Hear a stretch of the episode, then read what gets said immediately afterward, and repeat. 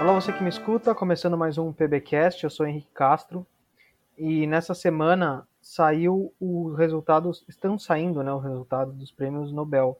O assunto de hoje vai ser sobre o, um deles, o Prêmio Nobel de, Nobel de Medicina, que saiu, se eu não me engano, na segunda-feira. E para falar comigo sobre isso, eu estou aqui com a redatora do PB, a Paloma Duni. Tudo bom, Paloma? Como você está? Bem-vinda ao PBcast, sua primeira participação tudo jóia. aqui. Obrigada pelo convite. Super feliz de estar aqui com vocês. Então, começando a conversa, só para situar aqui, o nome dos cientistas que ganharam foram o David Julius e o Arden Pata, Patapocu, Patapoitian. Não sei se eu pronunciei corretamente o nome dele. Mas que eles ganharam o prêmio por identificar alguns receptores específicos para temperatura e toque no corpo humano. Mais ou menos amplamente falando assim. E eu vou começar te perguntando para você explicar um pouco melhor assim o que significam isso, o que seriam esses receptores que foram descobertos e por que isso é tão interessante assim para dar um, um prêmio tão importante para eles. Pois é, é super interessante e curioso porque eles ganharam, inclusive, né? Muitas pessoas estão se questionando, principalmente pelo fato de estarmos num ano pandêmico, né? Tá aí 2020, 2021 e nada de ter um ganhador no prêmio de medicina, né, e fisiologia relacionados a isso, a RNA, enfim, sobre assuntos relacionados a COVID, vacina. E por que então que esses dois cientistas foram premiados, né? Igual você comentou, eles, eles descobriram receptores relacionados ao tato, ao calor. E isso é muito importante porque a sobrevivência humana depende desses sentidos, né? Então, conseguir entender como que esses elementos, né, mecânicos, físicos que a gente consegue sentir se transformam em mensagens químicas para que o nosso cérebro consiga compreender isso e gerar esses sentimentos, né? Esses sentidos mesmo. Uhum. E para quem não, não, não, sabe direito, assim, eu me incluindo, um receptor ele seria o que, assim, biologicamente falando, assim, o que ele, ele seria uma, uma molécula dentro da célula, ele seria uma estrutura é, específica no corpo humano, o que, que seria, assim, ele pensando no, no, em termos de anatomia e de fisiologia mesmo? Pois é, aí no caso não é nem anatomia, seria mais biomolecular, né, ou algo menor ainda, porque o receptor, ele é o que vai, o próprio nome já diz, né, vai receber as informações. Então, são proteínas, a grande maioria das vezes, são proteínas que ficam na membrana plasmática da célula.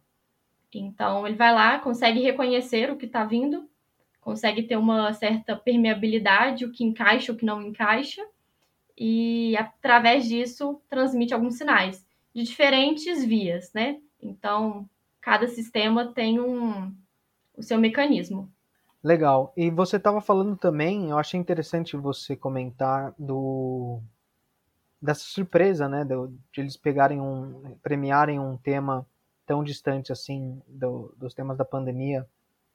E o, o prêmio de medicina, de fisiologia, ele historicamente ele é tem surpresas assim, ele tem algum padrão que as pessoas esperam do tipo tipos de trabalho porque tem aquela brincadeira lá que o Oscar tem alguns filmes que todo mundo sabe que vai ganhar um Oscar porque eles seguem algumas características que todos os outros vencedores também tinham.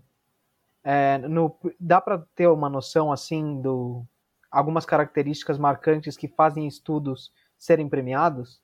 Pois é, isso é um grande mistério, inclusive, de quem são as pessoas indicadas, né, para o Prêmio Nobel, porque isso não é divulgado assim, se o cientista foi pelo menos indicado, se ele foi cogitado a ser uma pessoa laureada, né? Ele nem foi sabendo. Isso é liberado, esses nomes são liberados mais de 60 anos depois, se eu não me engano. Então, a pessoa provavelmente nem vai ficar sabendo. Fica para a história mesmo, assim. E, assim, eu não conheço esse padrão, não sei dizer, Mas algo que é bastante chocante, assim, nas áreas de ciências, dos prêmios relacionados às ciências, né, o Nobel de Ciências, é que apenas 22 mulheres receberam prêmio, os prêmios de ciências, né, que envolvem áreas de física, química e esse de fisiologia ou medicina, né? Dentre 120 anos de Nobel. Isso, uma reportagem que eu vi de 2020, né? Então, no caso, 121 anos de prêmio Nobel, premiação, e apenas 22 mulheres receberam. Então, acho que é um padrão aí que existe, né? Dessa discrepância de gênero mesmo nessa premiação. Uhum, com certeza. Inclusive, uma coisa curiosa é que entre essas 22 mulheres que receberam, está uma das únicas pessoas que já recebeu ele duas vezes, né? Que foi a Marie Curie. Exatamente. Que ela, Exatamente. ela ganhou o primeiro que ela ganhou um de química e um de agora me fugiu e um de física. Eu acho que foi de física. Acho que foi isso mesmo, né? Com a questão da radioatividade. Ela conseguiu esse feito aí de ganhar dois prêmios Nobel. É, isso é uma coisa interessante, de, porque é uma coisa que acaba, eu acho que afastando muita gente é, das ciências, né? Eu acho que algumas pessoas às vezes até ficam meio, é, não sei se receosa é a palavra, mas meio assim desconfiadas da, da ciência, exatamente porque tem um viés muito é, não só masculino, como muito branco, muito ocidental.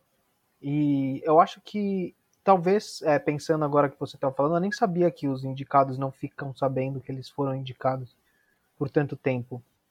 É, eu acho que isso atrapalha um pouco, né? Trazer as pessoas. Eu acho que talvez, é, se fosse mais aberto, se fosse mais inclusivo, acho que todo mundo teria a ganhar com isso.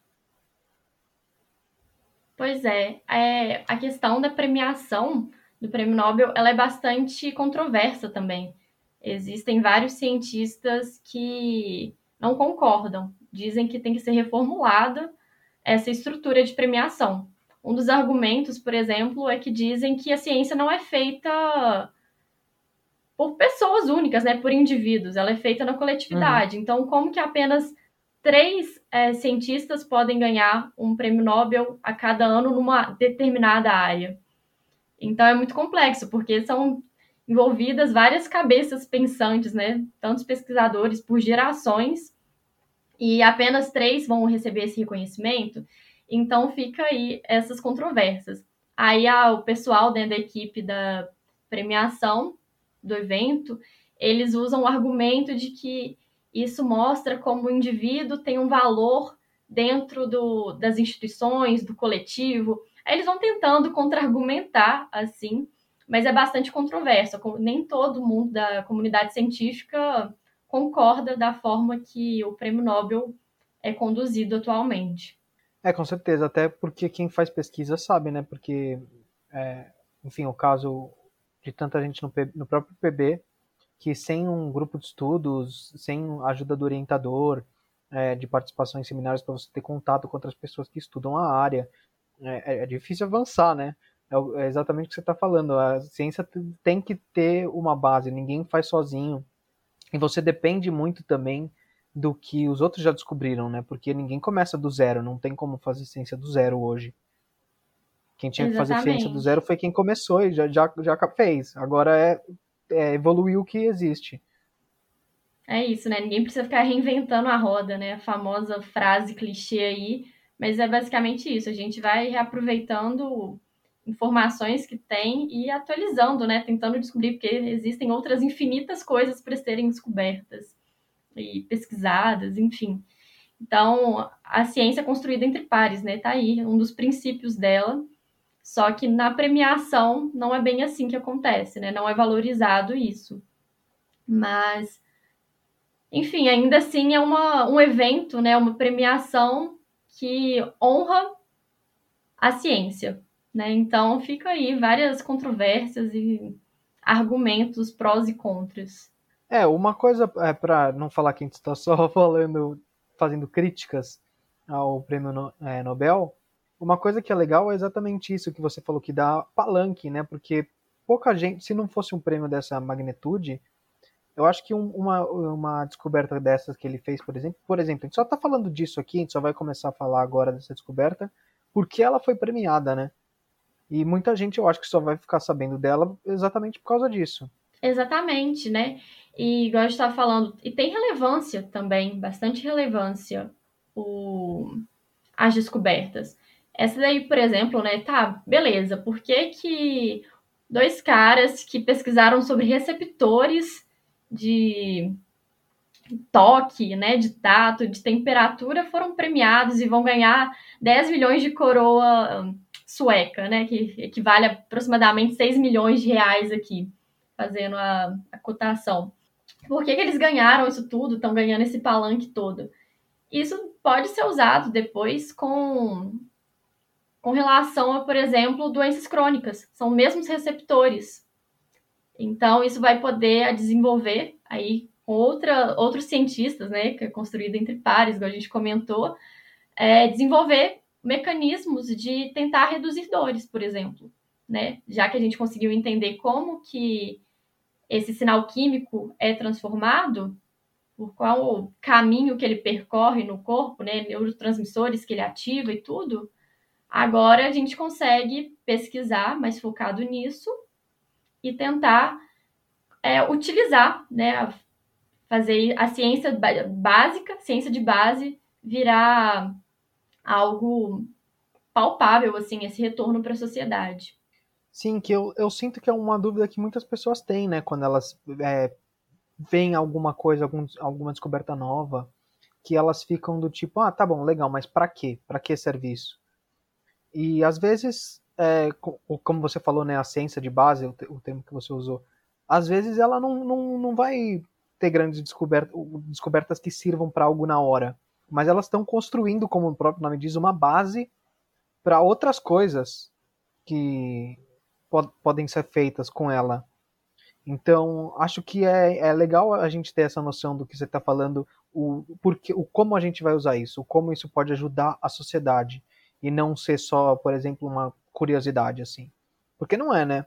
A ciência não, não existe para ela ser uma curiosidade, para ser curiosidade. Ela pode, algumas coisas até são curiosas, é legal, só que ela existe para melhorar a sociedade.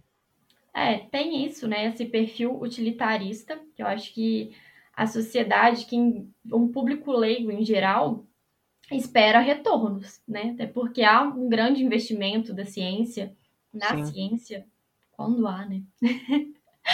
Mas a ciência não é só isso, não é só utilitarista.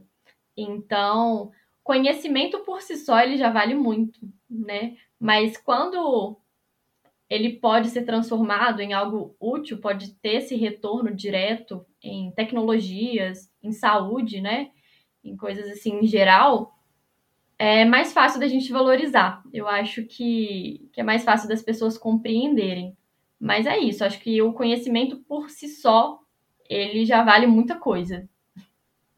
É, com certeza. Até porque quando você conhece alguma coisa nova, você está desenvolvendo é, pensamento crítico, um monte de outras é, habilidades, características e conhecimentos mesmo que te fazem uma pessoa melhor, eu acho, eu acredito pelo menos.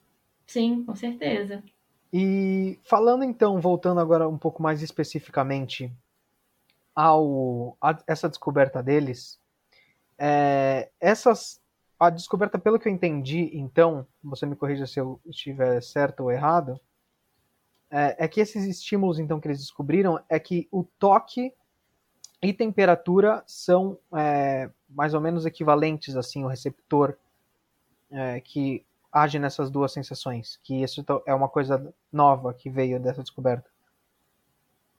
Então, foram duas pesquisas separadas de cada um desses ganhadores, mas que se relacionavam pela questão do, da importância, né? Por exemplo, eu sou muito ruim com o nome das pessoas, eu já esqueci o nome dos ganhadores do, do prêmio Nobel. Mas esse que descobriu, por exemplo, o do. Ai, perdi o nome agora. O do tato, né? Da pressão interna, por exemplo, ele tem um grande impacto, uma influência, porque ele consegue perceber esses receptores, né? Como interpretar. Hum, vou ler tudo. É o, Como... Desculpa interromper, mas é que só que eu vi aqui, esse aí é o Arden Patapoitian, o que você está falando Isso que descobriu da, da pressão externa. Isso, esses receptores do tato, eles são importantes, né? Inclusive para o tato, para o toque, né, de órgãos internos. Então, por exemplo, quando acontece pressão do trato urinário na hora de fazer xixi, quais receptores são ativados? Ele conseguiu interpretar. Ah, e agora? É, quais receptores estão envolvidos na pressão da arterial? Então, agora a gente tem esse conhecimento, sabe? para além uhum. do toque superficial da pele, dessa questão dos órgãos mesmo, do funcionamento deles. Já do outro ganhador do Nobel.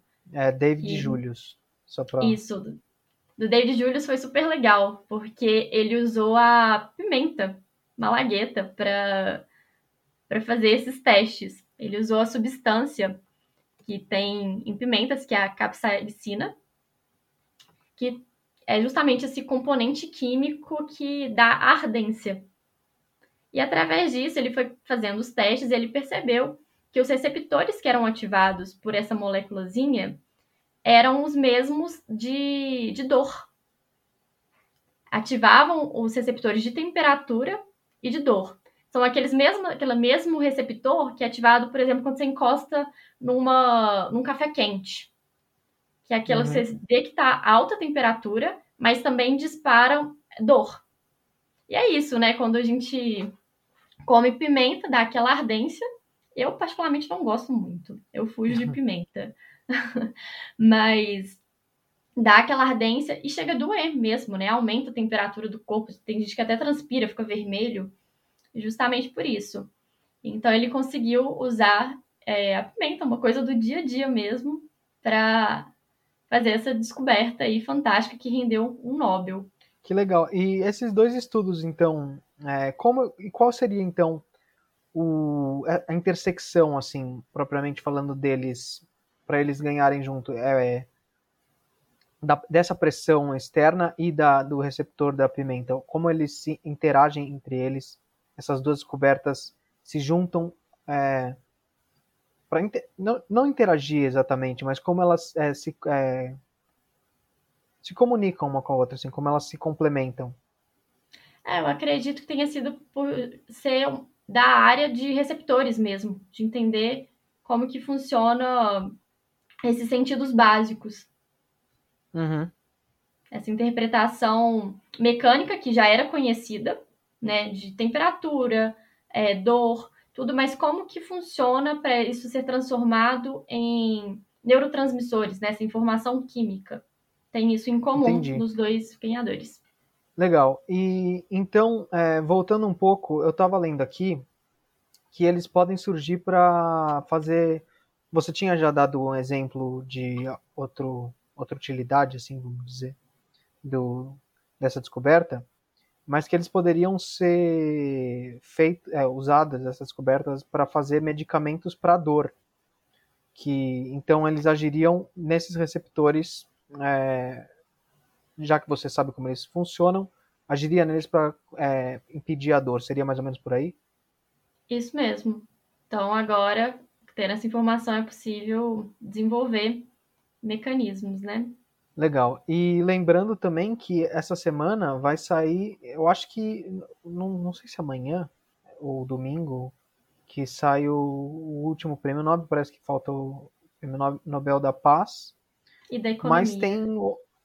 E da economia.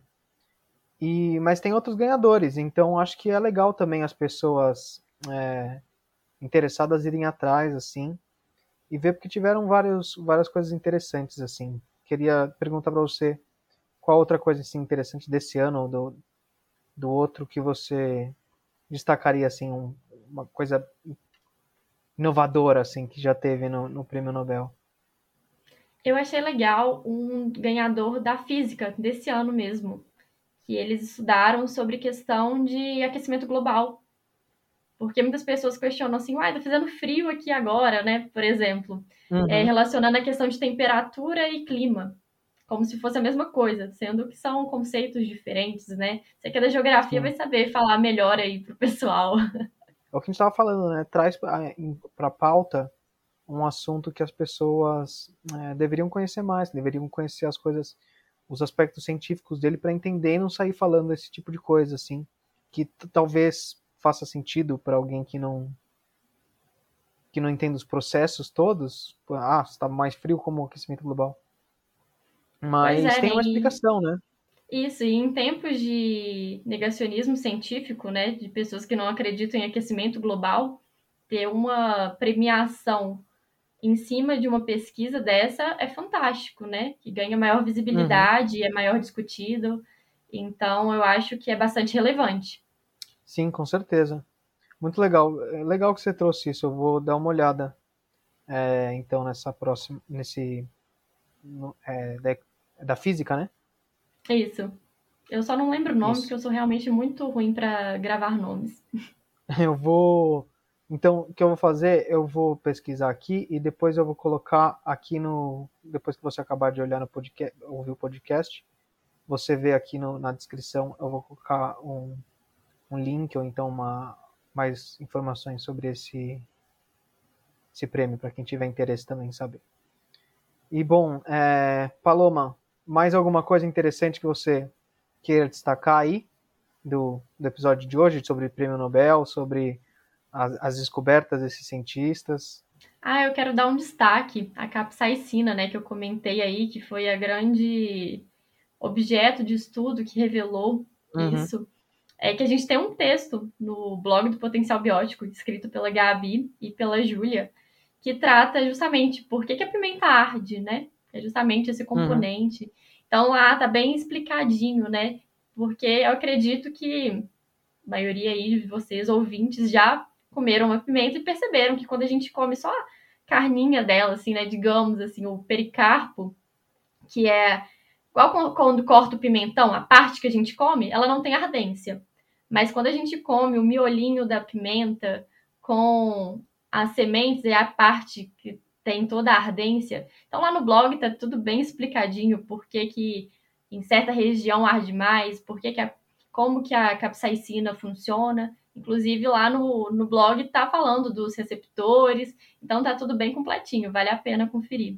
É, e uma coisa que é interessante também é que a pimenta, é, as pessoas é, associam muito essa ardência da pimenta como se fosse um gosto, né? Como se fosse doce, amargo, não sei o quê. Só que se todo mundo que já cortou uma pimenta e esqueceu de lavar a mão e colocou a mão no olho, sabe que a pimenta não tem só a ver com a língua, não tem só a ver com os receptores gustativos, né? Essa ardência da pimenta. Sim, é isso. Então, dá, é, é isso, ela aumenta a temperatura, né? São esses receptores justamente que foram descobertos, né? Aumenta a temperatura e traz bastante dor, porque ativa é a mesma via de sinalização. Legal, então fica aí também a dica para quem tiver interesse de saber mais, corre lá então no blog do Potencial Biótico nesse texto aí que explica melhor o porquê a pimenta arde. É, bom, Paloma, muito obrigado pela sua participação. Adorei o episódio de, de hoje e espero que você tenha gostado também. Fica com o convite já para é, você voltar mais vezes. Ah, obrigada, foi ótimo. Imagine, obrigado também, especialmente para você que ouviu a gente até agora. E se você ainda não, não faz isso, não esquece de seguir a gente no, no Instagram, no arroba Potencial Biótico e também entra no nosso canal do Telegram, que você pode é, mandar sugestões, dar seus feedbacks sobre os, os episódios e sugestões de também, inclusive, de temas de episódios. A gente tem recebido alguns e em breve, quem sabe, a gente já não vai começar a atender alguns pedidos. Então, obrigado de novo, Paloma. Obrigado a você que ouviu e até semana que vem.